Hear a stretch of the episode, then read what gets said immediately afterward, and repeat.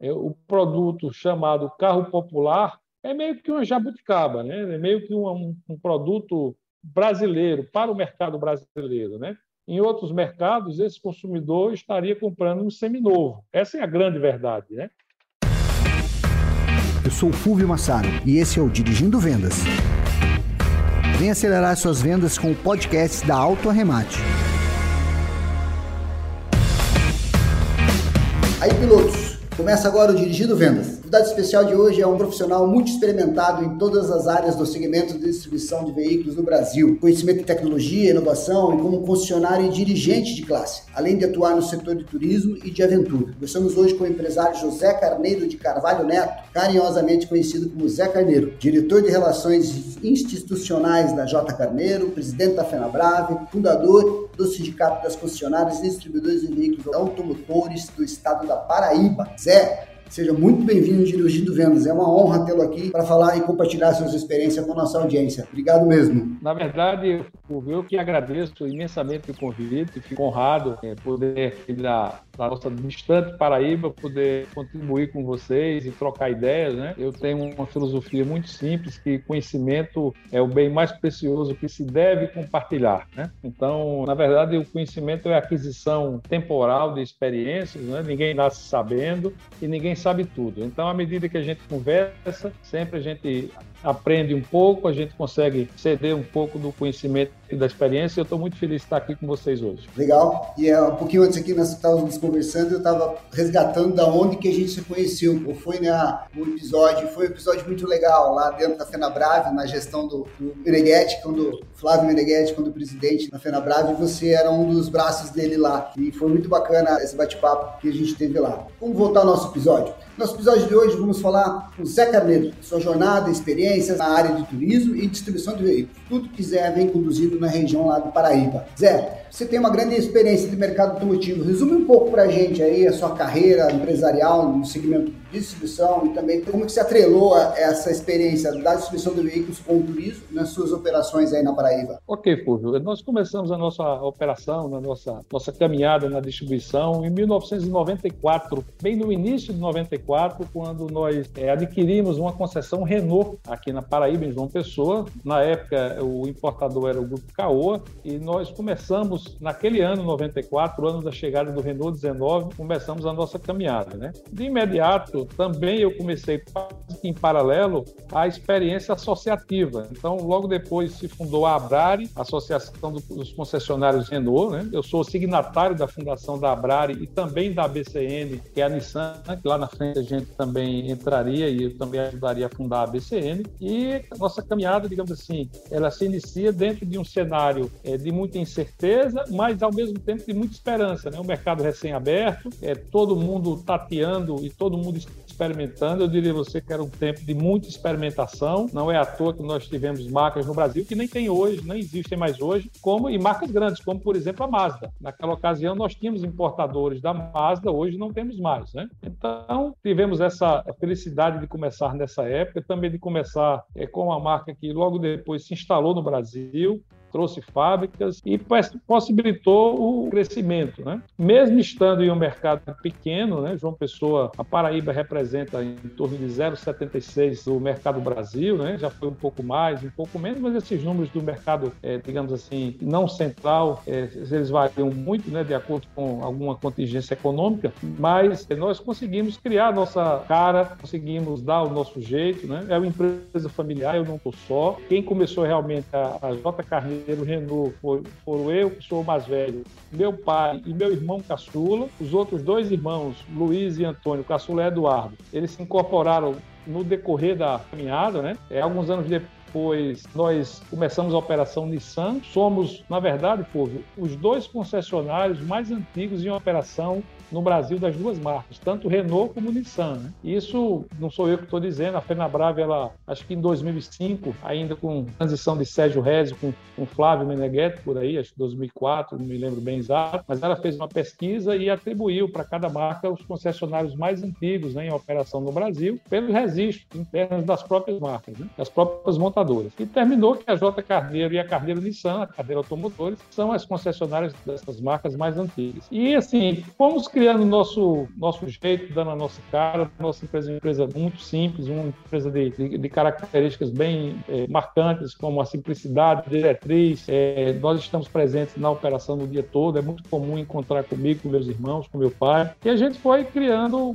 esse conceito de transformar o carro numa realidade é, não exatamente acessível, né? No Brasil isso não é uma, uma verdade, mas digamos uma, numa realidade que você não estava no outro mundo, né? Você estava no mesmo mundo do cliente. E em alguns momentos o concessionário lá no passado, principalmente, ele se colocava quase que num lugar inatingível para o consumidor normal. E então, com o advento do 4x4, da qual eu fui mordido pelo bicho do 4x4, nós iniciamos ainda junto com a Nissan em 2000, experiência de CRM com nossos clientes, e eu vi então um potencial enorme de ancorar parte das nossas vendas através das atividades de CRM e a partir daí fundei a Explorar, que é uma empresa especializada em, em eventos, expedições é, voltada para o usuário final e criei então também um produto e apresentei para a Nissan na época, 2001, chamado Ecotrip Nissan. Realizamos para a Nissan o Ecotrip de 2001 a 2008, 44 expedições, rodamos todo o Brasil. Na crise de 2008 a Nissan infelizmente resolveu parar com o projeto, mas em 2011 a Renault lançou o Duster. E aí a gente repetiu a dose com o Duster, criando um produto um pouquinho mais enxuto, chamado Domingo de Duster. O outro produto, o Ecotrip, era uma final de semana de experiências e o Domingo de Duster era um day use de aventura, né? Que também funcionou muito bem. Então você pincelou dentro do teu banco de dados e enxergou a possibilidade de criar eventos para os perfis daquele banco de dados. Que bacana, que bacana. Isso trouxe essa experiência de você como distribuidor também trazer a experiência para os teus clientes de 4x4, né? Você falou, é, é, um bicho quando morde, né? Não, não sai mais, né? É, na verdade, você disse a palavra certa, é experiência, né? Então, experiência hoje, que é uma palavra de gestão tão na moda, né? Todas as marcas, de todos os produtos hoje querem proporcionar experiências ao seu consumidor, né? Que é, digamos assim, uma das últimas palavras de gestão de CRM, né? Você provocar experiência. Além de trazer a experiência para o consumidor, porque o teu intuito é o quê? É ganhar o coração dele, ganhar o espaço dele no coração, não só no, no bolso, né? É verdade. E quando você ganha no coração, né, fica mais difícil de alguém vir tomar. É esse espaço que você, é esse espaço que você tem esse sucesso todo hoje, né? Pioneiro, né? E com essa experiência de você trazer algo novo, isso ganhou esse espaço que você tem hoje como líder né, da região. Mas, mas é, é bom dizer também, sabe, Fulvio, que isso a gente não guardou só internamente, né? Só para nossa casa. Nós levamos isso para a montadora, percorremos o Brasil com as 44 edições do Ecotrip Nissan e 28 edições do Domingo de Duster, né? Então, assim, é, terminei que nesse período adquiri um conhecimento imenso sobre o Brasil, sobre é, locais de acesso de 4x4, infraestruturas necessárias para você ter o acesso com segurança, enfim. Terminei adquirindo para explorar esse braço né, da, da, nossa atividade um know-how bem diferenciado. Né? E, e, isso cresceu, nós temos hoje é, quatro unidades Renault, uma unidade Nissan, já estamos nomeados com a segunda unidade Nissan, estamos no finalmente do projeto, às vezes alguns projetos engalham um pouco mais na parte de arquitetura de montadora, mas enfim. E o ano passado, em plena pandemia, literalmente no meio da pandemia, no mês de junho para julho, nós compramos a operação Citroën aqui na Paraíba e em negociações iniciamos também a operação Peugeot, que estava sem representantes aqui no estado fazia alguns meses, e tivemos assim uma atitude de muita coragem, né, de muita fé de que a gente iria conseguir superar esse momento pessoal e social tão difícil, né, da pandemia e conseguir crescer. E, e posso afirmar para você que logo depois as coisas deram muito certo, né? A gente negociou o negócio PSA e saímos com o negócio Estelantes, né? Então foi uma, uma boa aquisição estratégica, né? É, eles são com apetite alto, né? De, de começar um trabalho para frente, né? Com essa união. Eu acredito, creio que realmente é, é uma potência. Eu acho que no Brasil, principalmente pelo tipo de, de produto que eles se propõem a fazer com Citroën e com Peugeot, né? É, nós temos aí um potencial muito, muito importante. Mas eu, eu, eu digo a você que, como trabalho, quero aqui até fazer um, um elogio ao antigo gestor da Citroën aqui na Paraíba, né, ele fez um trabalho muito sólido. Nós não tivemos dificuldades com a Citroën para assumir esse jogo, né? Mas com o Peugeot, que a marca que estava sofrida, essa a gente demorou um pouco mais para pegar a mão, né? É tanto que o nosso negócio está um pouco mais acelerado com a Citroën do que a Peugeot, mas eu tenho certeza que a gente vai chegar lá também com o Peugeot, já que os produtos são muito bons. É, a família já está com espaço no coração. Zé, obrigado pela explanação aí no início do grupo, né, da família, tá todo mundo aí envolvido, pai, os teus irmãos, muito legal.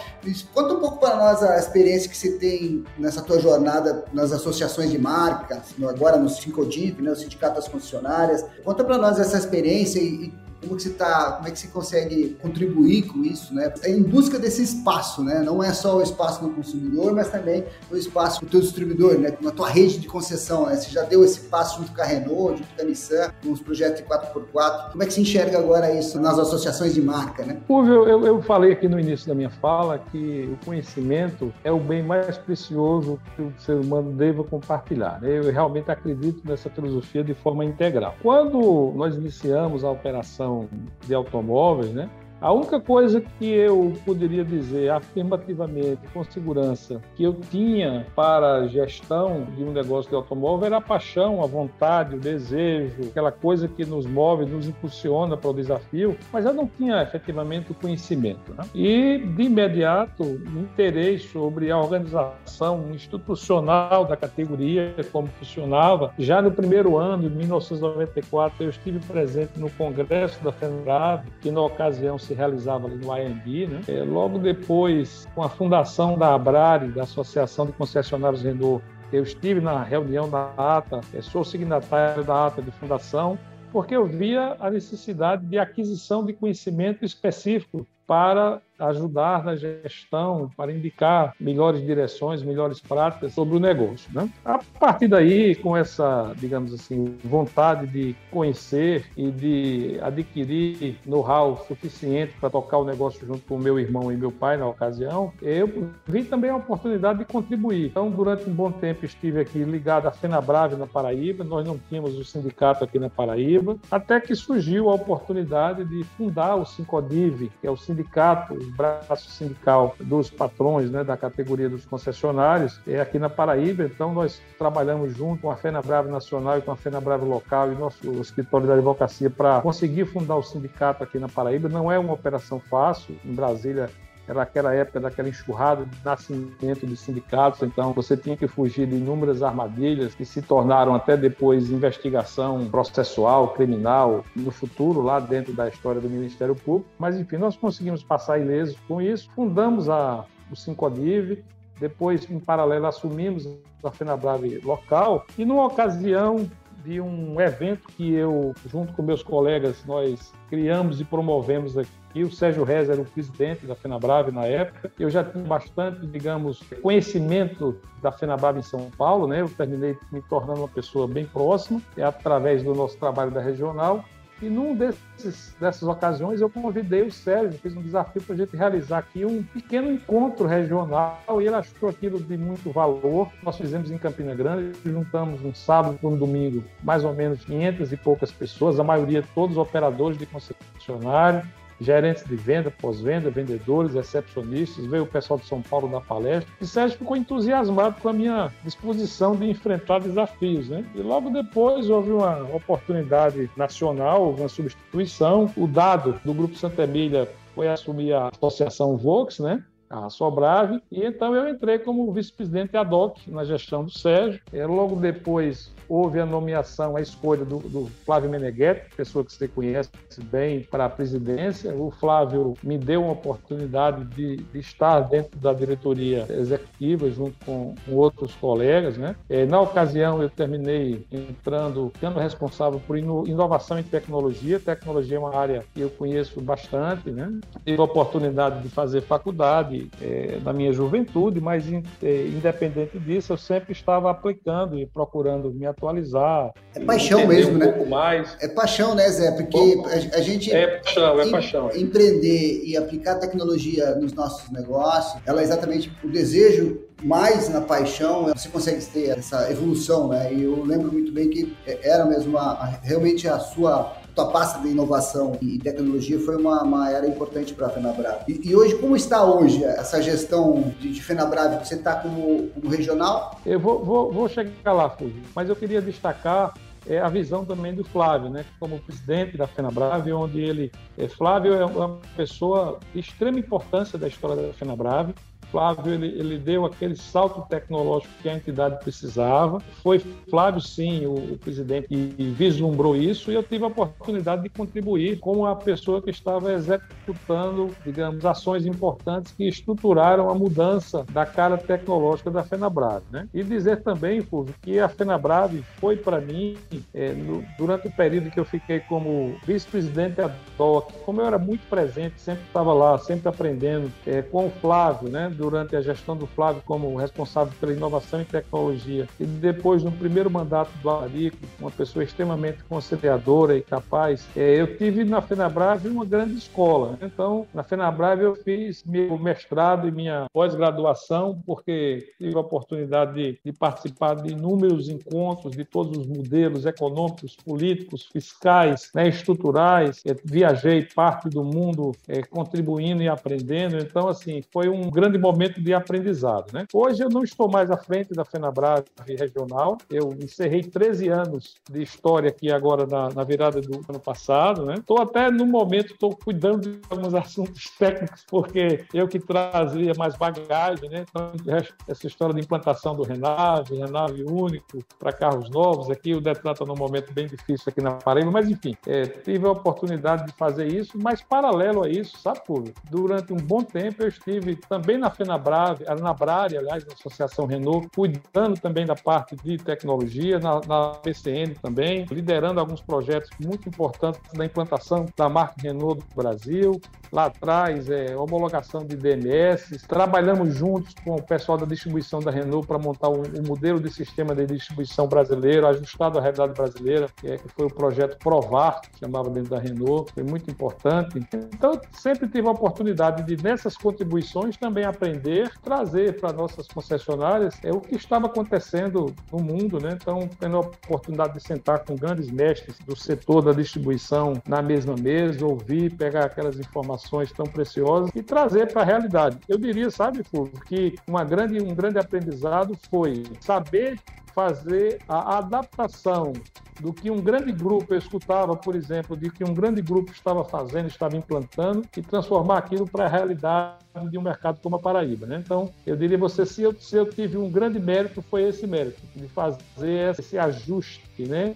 Essa composição específica para cá. Né? Mas hoje realmente estou aqui como um colaborador, acho que foi importante os anos que eu dediquei, dediquei com muito, muito afinco, com muita garra, com muita gana, né? E me sinto muito realizado por esse aspecto. É, o servir é muito gratificante, né, José? A Renault é uma multinacional com mais de um século de história. Está quase em 130 países, precisamente 128, e com cerca de 122 mil colaboradores em todo o mundo. Produz desde automóveis pequenos, médios, vans, furgões, ônibus, autocarros né? e caminhões. E a mais antiga Renault do Brasil é a J. Carneiro. 27 anos de experiência. Nesse tempo todo, você está enxergando essa evolução do mercado agora? Eu vi agora, essa semana, o, o presidente da Renault falando que realmente vai, vai partir por uns carros um pouco mais acima, né? não um carro de entrada. Como é que se enxerga esse novo modelo de mercado, de produtos né? com preço mais eu, alto? Fúvio, eu, antes de ser concessionário, na minha casa todo mundo sempre foi apaixonado por automóvel. Né? Meu pai é um,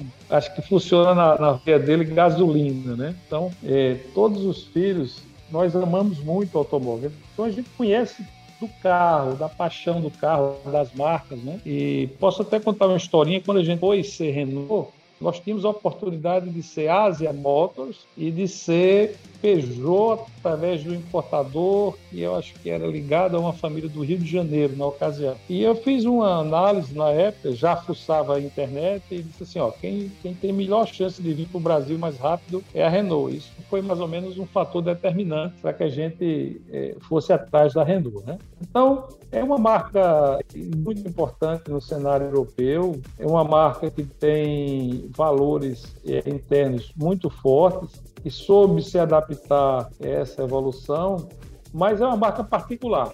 Eu diria a você que não é a marca que todo empresário conseguiria trabalhar. Né? A Renault ela exige que você realmente compartilhe aquela paixão pela marca. Não dá para ser anônimo, sabe, Fulvio? Não, não permite ser anônimo. Você tem que, tem que vivenciar esse jeito é, Renault, esse jeito francês de, de ser bem peculiar. Né? E nesses 27 anos, como você bem disse, nós vivenciamos a mudança a transformação do produto que vinha da Argentina, com um certo é, delay de qualidade, de tecnologia, é, para uma marca que fez um esforço enorme de se implantar no Brasil com produtos de ponta. A Senic, em 98, foi simplesmente sensacional, foi um divisor de águas é, definitivo né, para a Renault. E mesmo com ela mudando a sua trajetória por escolhas que não obrigatoriamente eu concordaria como gestor e como amante de automóveis, né, quando ela resolveu trazer produtos não Renault para cá, como o primeiro Logan, mas a gente há de admitir que, no final, a estratégia do Logan, do Sandero e do Duster foi que colocaram a Renault no mapa é, definitivo dos grandes players do mercado nacional. Né? Particularmente, eu sou fã do Duster. Né? O Duster é um produto sensacional. Até hoje, eu digo a você, sem medo de errar, que ele entrega muito mais do que você paga.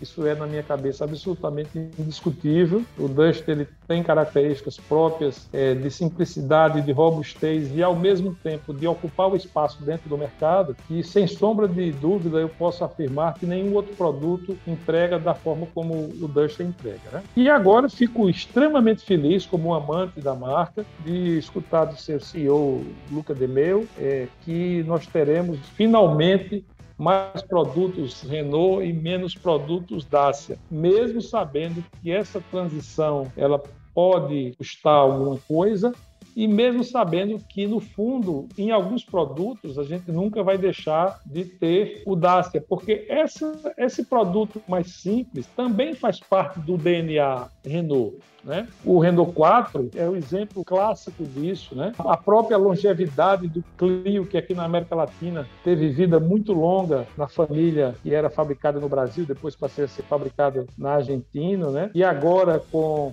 o Quid, eu tenho certeza absoluta que a gente nunca vai perder esse braço, essa porção dessa, digamos, história e característica da marca, mas o mercado está mais sofisticado, o cliente está mais sofisticado. Além do mais, olhando globalmente, o produto chamado carro popular é meio que uma jabuticaba, né? É meio que um, um produto brasileiro, para o mercado brasileiro. Né? Em outros mercados, esse consumidor estaria comprando um seminovo. Essa é a grande verdade. Né? Ou, de repente, o dirigente ele não pode falar isso, mas eu, como gestor, mas principalmente como amante do negócio e conhecedor, modéstia parte, de marcas do mercado, ele funciona não só no Brasil. Né? O carro de entrada, esse carro popular brasileiro, isso é uma jabuticaba, tá certo? Que em algum momento foi impulsionado por uma necessidade de mercado e em outro momento momento foi impulsionado por uma esperteza enorme, tem que tirar o chapéu do carro 1.0 com a Fiat, né, do carro álcool 1.0, depois o uso ou reuso do Fusca com o Itamar, a briga da Volks para tirar o Fusca e lançar o Gol, quer dizer, a, a presença do primeiro Corsinha do Chevrolet, então toda essa história desses carros permeiam a recente cara da indústria automotiva brasileira e não dá para você dizer que isso foi parcial ou não existiu. Mas como o mercado cada vez mais ele tende a ter características mais próximas do consumidor e da fabricação no mundo todo, a gente vai ficar realmente sem esse produto ou com a limitação de produtos como esse, né? Então eu, eu vejo com, com felicidade, acho que é um desafio, mas enfim, é, acho que como empresário eu sei trabalhar bem os produtos mais caros de nossa marca, nós sabemos trabalhar bem e vejo isso com alegria. É uma evolução, né? Não é só da tecnologia que cresce a cada modelo, né? Tecnologia embarcada e, obviamente, vai, vamos se posicionando. O mercado vem evoluindo para isso. Tem, tem, que acompanhar, como você mesmo falou, o consumidor. Vamos falar um pouco sobre a Nissan? Desde que ano começou a operação Nissan? Começamos em 2000, Fulvio.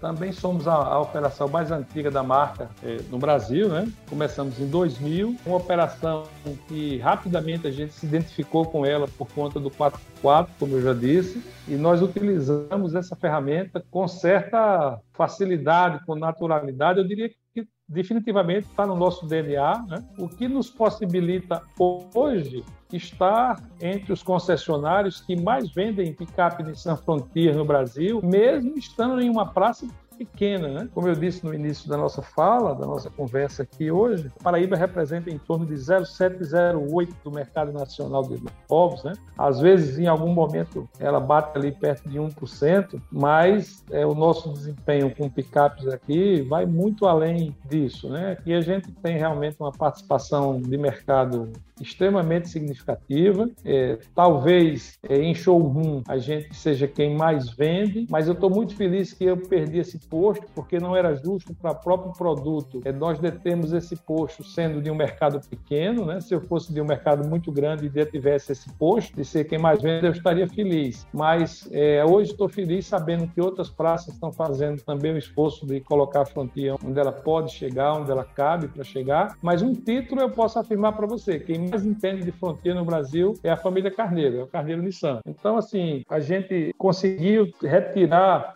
é, toda essa experiência que a gente implantou com o CRM a partir dos eventos de 4x4 é uma, uma oportunidade de trazer cada vez mais clientes para a marca. E às vezes, ou muitas vezes, eu vou trocar o às vezes por muitas vezes, o cliente entra por aquela porta por um sonho, mas ele consegue, não consegue realizar e compra um Kicks, compra um Versa, entendeu? E a gente vai criando essa relação com esse cliente. Hoje a gente tem uma operação extremamente sólida. É, vamos abrir o segundo ponto aqui em Cabedeiro, na Grande João Pessoa, para aumentar ainda mais a nossa solidificação de mercado, né? se preparar para o crescimento, se preparar para a eletrificação, que é, é um mundo sem volta. Né? O que vai ser ajustado no Brasil em relação à infraestrutura da eletrificação é a velocidade, mas não tem volta em relação a isso. Talvez a gente tenha um modelo brasileiro de eletrificação que seria o híbrido com etanol. Né? Quem sabe a gente não está a portas disso isso começar a virar realidade. Mas a Nissan foi essa marca que nos colocou no mundo 4x4 e a gente usou isso para fazer o nosso negócio crescer. Legal. A tua estrutura como grupo, tem um marketing do grupo que cuida de todas as marcas, né? Nissan, Renault, agora Citroën, Peugeot, ou você tem isso apartado? Conta um pouco essa experiência de gestão da área de marketing, né? Porque você tem quatro marcas importantes e para trazer público e ganhar esse espaço no coração do paraibano não deve ser uma tarefa tarefa muito fácil, né? Você conduzir quatro marcas assim distintas, né? Como é que você conduz isso? É um desafio instigante, né? Mas somos também quatro irmãos. Meu pai, ele tem uma característica, quem, quem conhece meu pai, se chama Jurandir. Meu pai é uma pessoa é, de um coração enorme, mas de uma cara muito fechada, né? Então, aquela história, quem vê cara não vê coração é meu pai. Né? Mas se você chegar aí só for pela cara, você não vai usufruir do melhor, né? Meu pai sempre deu muita liberdade e responsabilidade para nós, os filhos, né? E ele sempre colocou uma coisa muito clara, que se nós estivermos unidos, né, a gente vai muito mais longe, é muito mais difícil de sermos vencidos. Ele sempre, essa filosofia é diária, pode acreditar. Não tem uma semana que essa frase, coisas desse tipo, ele não pronuncia para gente, né? É uma coisa realmente que é quase um mantra, né? E então meu pai soube trazer todos os filhos para o negócio e soube é, distribuir, ou ao mesmo tempo, eu diria você que não é distribuir, ele soube dar liberdade para que nós encontrássemos o espaço de cada um e ele foi pilotando aquilo, talvez eu sendo o irmão mais velho ajustando alguma coisa. Então, o que é que nós temos hoje? Uma estrutura que está dividida da seguinte forma: é, meu pai ele é o presidente da operação, né? É a última palavra é sempre dele, mas geralmente a gente não precisa dessa última palavra. Eu, eu cuido das relações institucionais com as montadoras, com os bancos de montadora, com as instituições, até pela minha própria trajetória pessoal, como a gente já falou, de ter percorrido toda essa caminhada dentro de associações, né? me facilita muito essa transação, esse transporte dentro desse universo. É, cuido também do marketing, cuido da infraestrutura das empresas, né? Então hoje nós temos uma, uma agência que nos atende, mas até pouco tempo atrás, antes da pandemia, a gente tinha um núcleo de comunicação interna que se reportava diretamente a mim e a gente cuida de todas as marcas é, de forma bem distinta. Eu faço gestão direta junto com a agência. Eu também me formei em publicidade e propaganda, foi meu último curso. Né? E eu tenho um irmão, Eduardo, que é o caçula. Eduardo fica no dia a dia da operação da Renault Luiz Carlos, que é logo mais velho que Eduardo, fica no dia a dia da operação Peugeot e Citroën. E Antônio, que é Tota, Tota Carneiro, Tota fica na, no dia a dia da operação Nissan. Mas, ao mesmo tempo, a gente está sempre se conversando e a gente está sempre discutindo e ajustando estratégia, vendo o que precisa corrigir, porque nós trabalhamos assim uma fórmula muito difícil de ser dita para fora, mas que tem nos trazido grandes resultados, que é o respeito do espaço de cada um, sabendo que o outro é dono exatamente igual a você, que o outro manda exatamente igual a você, e por isso mesmo você não precisa invadir o espaço dele, porque você não invadindo, ele também respeita seu espaço. Esse formato com auxílio também de minha mãe, que apesar de não estar no negócio, mas como a nossa família é muito unida, por exemplo, hoje, não sei se aqui a gente consegue dizer o dia, mas é quinta-feira, né? Então hoje nós almoçamos, todos os irmãos, são cinco irmãos, tem uma irmã que estudou medicina, estudou mais que a gente, então ela ela tem outra profissão. Então hoje nós almoçamos com meu pai e com minha mãe. Todas as quintas-feiras nós almoçamos. Meu pai vai fazer 80, minha mãe tem 75, e nós almoçamos todas as quintas-feiras em casa com eles. Então são características bem únicas que eu acho que a gente conseguiu dar isso tudo, um caldo muito bom para o nosso negócio, né? E a gente tem um turnover muito baixo, muitos funcionários que se identificam com a nossa filosofia de gestão. É um exemplo de empresa familiar que deu certo, exatamente pela essa equação, né, que eu enxergo. Essa distribuição entre os irmãos é a melhor forma de conduzir, né? Parabéns, muito legal essa história. Vamos falar um pouco sobre tecnologia, do evento Digital Day, que você é o cofundador e é um projeto que discute com o mercado e, e com profissionais né, do setor, e toda essa transformação, dessa mudança que o mundo tem, tem atravessado, seja seja por pandemia, seja exatamente pela necessidade de evoluir. Como é que foi esse evento? Conte-nos um pouco dessa experiência aí do evento e como é que, é como é que está programado os próximos. Vamos lá, Fu. O Digital Day ele nasceu de uma necessidade, como empresário, de trazer para o nosso mercado, para o dia a dia do mercado, conhecimento, conteúdo, atualização de conteúdo efetiva, né? Então, depois de muitos anos de experiências de congresso FENABRAVE, de NADA, eu tive inclusive uma oportunidade de estar na China, na CADA, que é a CADA, que é a FENABRAVE chinesa, né? E então, estamos junto com Daniel Cruz, um parceiro extremamente valoroso lá da Bahia. Nós montamos é, o Digital Day. Na verdade, para ser bem franco, eu tive coragem de, de aceitar o desafio de montar, mas a ideia é do Daniel, tá certo? E então nós montamos a primeira operação, a segunda operação. Logo depois, quando a gente se preparava para fazer uma expansão Brasil, veio a pandemia, né? E aí a gente tem que redesenhar isso agora para um evento que seja não presencial, uma parte, presencial outra parte, mas com conteúdo suficiente é, que atraia o público, né? E aí onde vai o grande desafio, sabe, Fulvio? É infelizmente que a gente vê hoje no mercado é uma como é que eu posso dizer sem ser muito chato, é uma banificação, nem sei se existe essa palavra, mas enfim, se banalizou, uma banalização de forma forma muito grande sobre conteúdo, né? Então, tudo que você ouve falar é o melhor do Brasil, é o melhor do mundo, é o líder.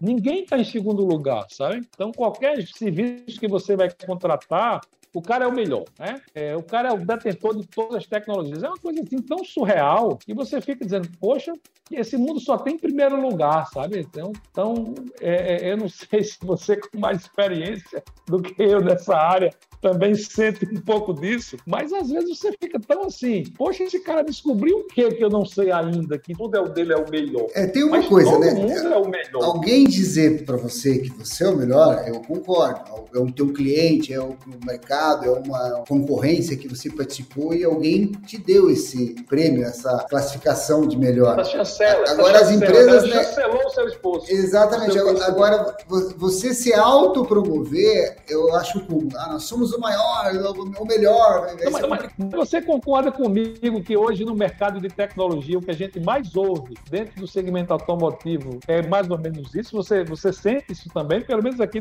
eu, eu sinto isso. E tiver a Cavac, né, se dizendo, nós somos o melhor. Não, você pode ser com, com o bolso mais cheio, tá com 2 bilhões de reais, é mais é. rico. É mais rico. Agora, a melhor, já não sei, ele tem que provar ainda, é. ele tem que exercer muito tá, buscava é. muito coração aí, né? É, então, assim, a gente sabe que grandes empresas com grandes ideias, com estruturas enormes, como a OLX, como o Mercado Livre, por exemplo, né, para pegar aqui, exatamente, para pegar aqui players que são de peso, né, realmente de peso. Que estão galgando aí já há, há, belos anos, há belas décadas aí, né? Tá galgando, exatamente. não, é uma, não, então, são, não são nenhum então, assim, aventureiros, exemplo, né? Exatamente, mas assim, a gente sabe que o desafio que players desse porte enfrentam para transitar no mercado é enorme, né? E imagine vocês, eu digo vocês, vocês estão ouvindo aqui o nosso podcast, é que, de repente, do nada, ou, ou, menos, um pouco mais do que do nada, surge alguma ideia e aquela ideia se transforma e já é melhor, já é maior. Então, é, quando, eu, quando eu pego, assim, por exemplo, eu, eu vou falar um pouquinho do OLX e de Mercado Livre, tá certo? Para ficar em dois que eu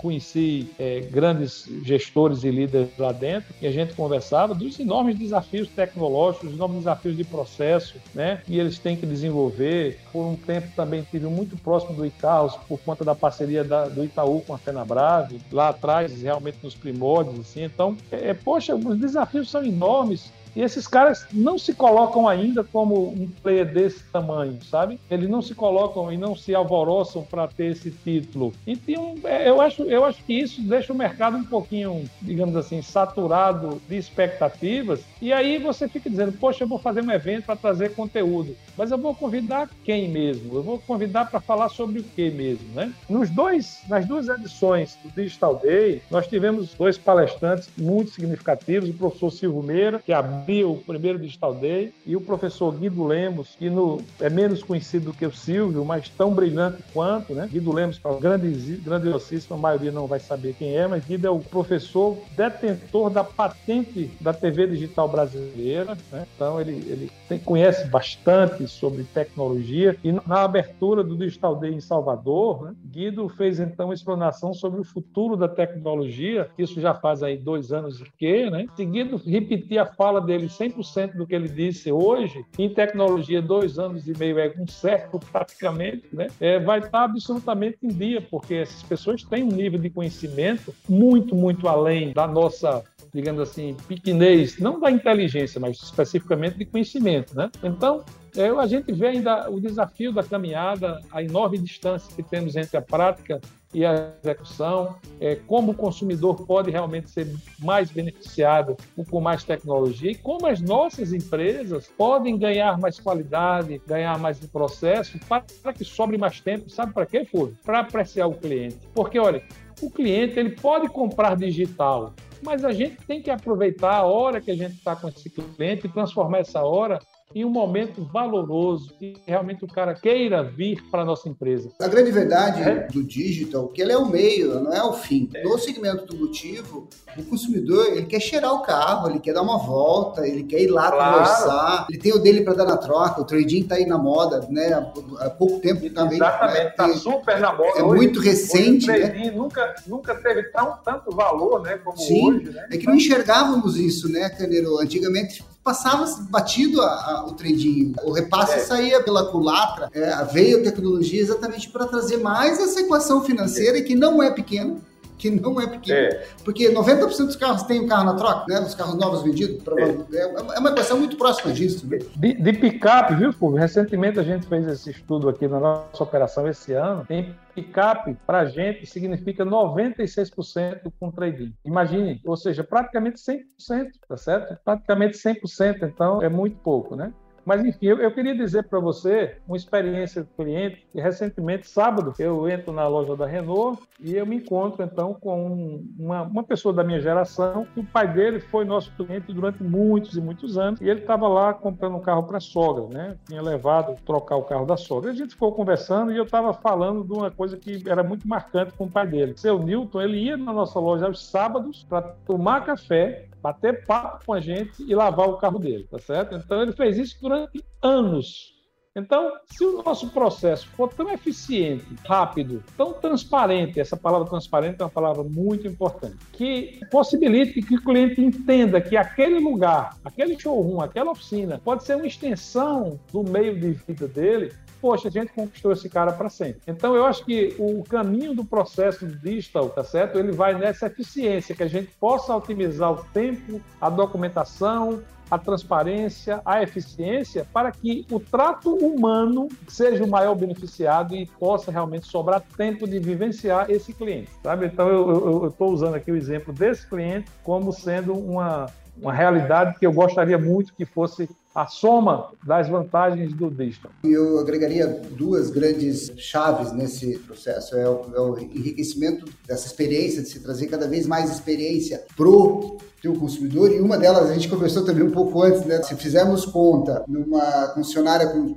num ponto de venda lá, você de repente tem 30, 40 equipamentos rodando Windows, troca tudo por Mac. A, a médio prazo é um absurdo é, em termos de valores, mas é uma máquina que custa 10 anos, mas a experiência que se pode trazer, além de financeira para o teu grupo, também levar a experiência de você estar tá atendendo um consumidor com um iPad, né, um, ele no showroom com um Mac, a experiência será outra para o consumidor também. E a outra é realmente é tratar com tecnologia para que toda essa jornada, seja desde que o consumidor pisou no chão de loja, fisicamente, ou pisou no teu chão de loja digital, no seu website, ele tem que ter uma experiência muito similar. Ou seja, você tem um site com uma é, fluidez, né, o flow, né, o famoso flow, para que ele faça o trading, para que ele consiga enxergar teus produtos zero com uma clareza, com informações, conseguindo todos os guidelines da, da montadora que você tem a concessão. E ainda é mais é o ambiente de seminovos com nível alto também, de qualidade de foto, patronização, informações, até laudos agora cautelares, né, que é uma, virou uma febre, né, e uma necessidade é. e vai se tornar uma obrigatoriedade, parece-me, né? Enfim, são dois grandes pontos que a gente olha, não só atendimento do consumidor, né, tá bem preparado ali tecnologicamente, não só no teu chão de loja, mas também no teu dígito, e a experiência do teu time, né, de você ter uma ferramentaria de tecnologia para fazer essa gestão dessa jornada toda e ter isso tudo no ambiente para que você chegue no final do dia e a tua última linha comece a aumentar. Esse é o grande desafio. Né? Exatamente. Eu digo o seguinte, sabe, Fulvio? Eu, nesse, nesses 27 anos de experiência Renault, desses 21 de experiência Eu me relacionei muito bem com os amigos da rede, fez grandes amigos e quando a gente troca ideia, né, eu nunca quero interpretar ou trazer aquela ideia que está de sucesso em uma experiência do meu amigo para a minha realidade de maneira integral, porque precisa se ajustar. Né? É, uma vez, um amigo fez uma ação é, perto do Dia da Mulher e ele começou a fazer aulas de oficina lá no Sul, lá no Rio Grande do Sul. E eu disse, poxa, que ideia maravilhosa e tudo mais e trouxe aqui para João Pessoa, mas não não cativou não, não eu não consegui adesão. E enquanto isso, meu amigo, a cada ano tinha mais mulheres que se transformou, inclusive, em coisa tradicional. Cada, cada ano mais mulheres queriam aprender. É, faz parte um pouco da cultura local, certo? Então aqui eu nunca consegui implantar. Então não quer dizer que a ideia é, estava ruim.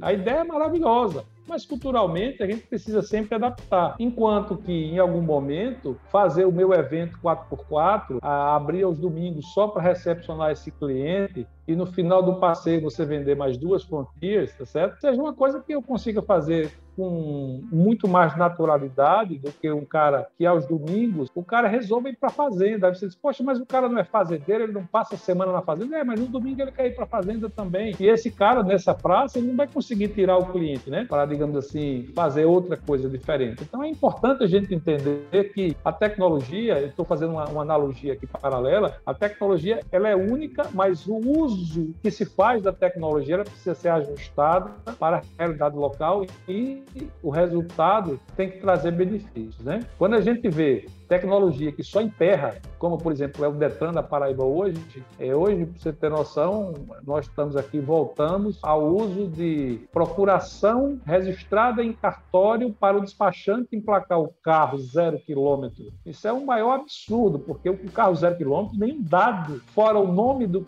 cliente, é imputado por ninguém, porque o carro está na base BIM, o financiamento foi imputado por um agente segurado. Quando eu digo segurado, é segurado tecnologicamente, porque é um banco ou um agente financeiro que tem certificação do Banco Central para fazê-lo. Então, não faz sentido algum você exigir que se registre uma procuração por despachante, enquanto que os dados que são de risco, nenhum é imputado. Né? Então, essa tecnologia, de que é que adiantou então toda a integração da base BIM se o Detran do serviço da ponta, o cara continua com o pensamento cartorial, né? Então é isso que a gente não pode deixar acontecer na nossa concessão.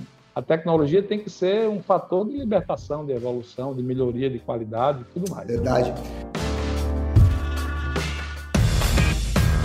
Bom, estamos chegando no final aqui do nosso bate-papo, que está muito gostoso. Vamos falar agora do Papo Remate. Me conta um pouco como foi esse meme que virou um, grande. que você transformou em vendas, né? Um país. Que o cantor. Que, que o cantor, numa live, confundiu a concessionária com churrascaria. E o que era para ser constrangedor para você, você foi lá e emplacou uma campanha. Que resultado deu? Conta para nós essa história. Conta essa história para nós. Exatamente, meu amigo. No meio da pandemia, o ano passado, né? As lives se espalharam pelo Brasil como sendo a forma de integração desopilada de todo mundo, né? Então era muito, muito comum. E aqui a gente estava chegando no São João, que é extremamente tradicional aqui na Paraíba, os maiores São João do Brasil estão na Paraíba e Pernambuco. E aí nós patrocinamos então uma live de uma cantora, na verdade, né? Ela convidou o Aduílio, Aduílio era um, um ex-vocalista de uma banda muito famosa do Ceará, e Aduílio então estava presente lá na, na, na live. O nosso gerente estava lá participando da live, tinha acabado de entrar para falar de uma oferta, e o Aduílio entrou, e aparentemente ele não estava integrado quem eram os patrocinadores da live, né? E alguém gritou no ponto dele ali, que você, quando a gente revê o vídeo, ele faz aquele aquele sinal característico de botar o dedo assim no ouvido para pressionar o fone para escutar melhor, né? Então alguém disse assim, ó, fala da Carneiro de Sam, né? só isso. E aí ele, não sei de onde, ele achou que era uma churrascaria, literalmente. É, é era domingo à noite, ok? Ele estava perto da hora do jantar, tudo bem, era, devia ser a fome mesmo. E aí, de imediato, ele disse: um grande abraço para os meus amigos da Carneiro de São, melhor carneiro do Brasil. E a Roma toda mais foi. Daqui a pouco vou passar aí para comer um carneiro. Né? Então, isso virou meme em tempos de internet, virou meme imediato.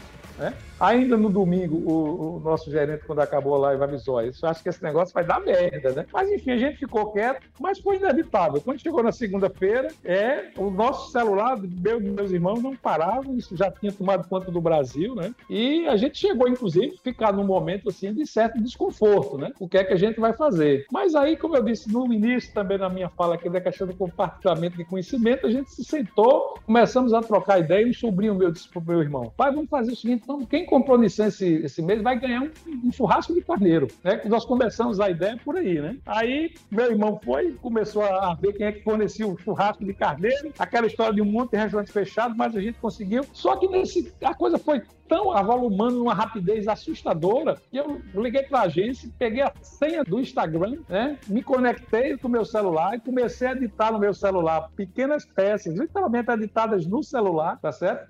E aí estamos na brincadeira começamos a comunicar que a gente ia dar um churrasco de carneiro, resumindo a história. Ainda nessa primeira noite, a gente conseguiu reverter a história, porque a gente começou a brincar com muito humor dessa própria história, transformamos a gafe que podia ser, como você disse, desconfortável, né? É, a gente transformou aquilo numa brincadeira, começamos a se colocar então como o melhor carneiro do Brasil, e a gente agora então, para referendar isso, a gente ia dar o melhor churrasco de carneiro do Brasil para nossos clientes, e o sucesso foi tanto que no outro dia nós vendemos 11 carros, tá certo? No outro dia, já de imediato, nós vendemos 11 carros, seguimos o ritmo de venda, nós fizemos em junho do ano passado, acho que o meu segundo melhor mês do ano, em plena pandemia, no meio da pandemia, as concessionárias aqui da região vendendo 6, 8, 10 carros, nós vendemos 70 carros, tá certo? E não deu outra Contratamos uma empresa, fizemos então um churrasco na oficina de carneiro e chamamos os clientes que compraram carro naquele mês para ir buscar o carneiro no seu churrasco de carneiro da concessionária. Né? Então, é, foi essa história. Tá? Não tem história do feijão, fizemos a feijoada, né? da limão à limonada, mas não, do carneiro fizemos o melhor carneiro do Brasil, né? com muito humor, com, com rapidez. Quantos carneiros foram em relação a carro vendido? essa é uma pergunta. Não precisa fazer conta, não. Não precisa fazer conta, não. Essa, essa estatística a gente não fez fez. Eu sei que foi um dia de muita festa lá na, na, concessionária. Vários clientes fizeram questão de ir lá, porque a gente fez muito organizado. Contratamos uma empresa especializada em churrasco. É, o cliente ia lá, Fulvio, ele fazia um drive-thru, ele pegava uma embalagem que continha o kit do churrasco, a carne era assada na hora lá. A embalagem era tão bem cuidada que tinha brasa. Ela ia com a brasa envolta em papel alumínio, ia dentro da embalagem. Ele levava para casa para comer o churrasco, era no almoço do sábado, né? Eu, eu acho que nesse dia nós entregamos 60 e tantos kits de churrasco. Foi sensacional. Foi uma experiência muito grande. Mas eu diria que a palavra-chave foi colaboração, a outra palavra-chave foi o humor, a gente não se abateu pela galhofada inicial, sabe? Porque no início a gente tava, virou galhofa, né? Virou brincadeira, mas aquilo não nos intimidou, né? E a gente conseguiu com essa sacada e o enfrentamento, sabe? Acho que a coragem de enfrentar foi determinante. Bom, perfeito. Eu, assim, tem o espaço do Paraibano, tem nosso espaço também no nosso coração. Foi um bate-papo muito legal. Zé Carneiro, passo aqui de novo para te agradecer, te, te parabenizar aí por toda essa jornada da família Carneiro, é, em especial para você que tem conduzido aí tanto nessas classes sociais, como também no mercado de varejo mesmo e do digital. Fico muito honrado em tê-los aqui como nosso próximo podcast a ser distribuído. Muito obrigado, Carneiro. Oi, Fulvio. Eu que agradeço, irmão, a oportunidade de estar aqui compartilhando a nossa história de vida, né? A nossa experiência e dizer que a gente nunca deixa de aprender, né? E hoje foi mais um dia de aprendizado, de compartilhamento compartilhamento e falar também da nossa alegria por ter sido convidado por você, por ter sido lembrado e, e, realmente agradecer, dizer que as portas aqui estão sempre abertas. É, esse é o nosso propósito, trazer essas bênçãos né, de alegria, porque a alegria ela bate na nossa porta todo dia. A gente que tem que ter o discernimento de abrir e deixar ela entrar e você conduzir a tua vida exatamente com isso, com alegria no coração. Foi exatamente por isso que eu chamei. A gente já teve essa experiência juntos lá na Fena Brava naquela época. Foi quando eu lancei aqui o Didi 90, eu já tinha colocado você aqui na nossa lista de convidados convidado. De tá novo. ótimo, irmão. Muito, Muito obrigado. obrigado. Chegamos ao fim desse episódio, mas você pode ouvir os episódios já lançados em dirigindovendas.com ou também por aqui mesmo. Siga nossas redes sociais e até o próximo episódio. Esse podcast foi produzido e editado nos estúdios da Audio Edge, uma empresa Cisneiros Interactive.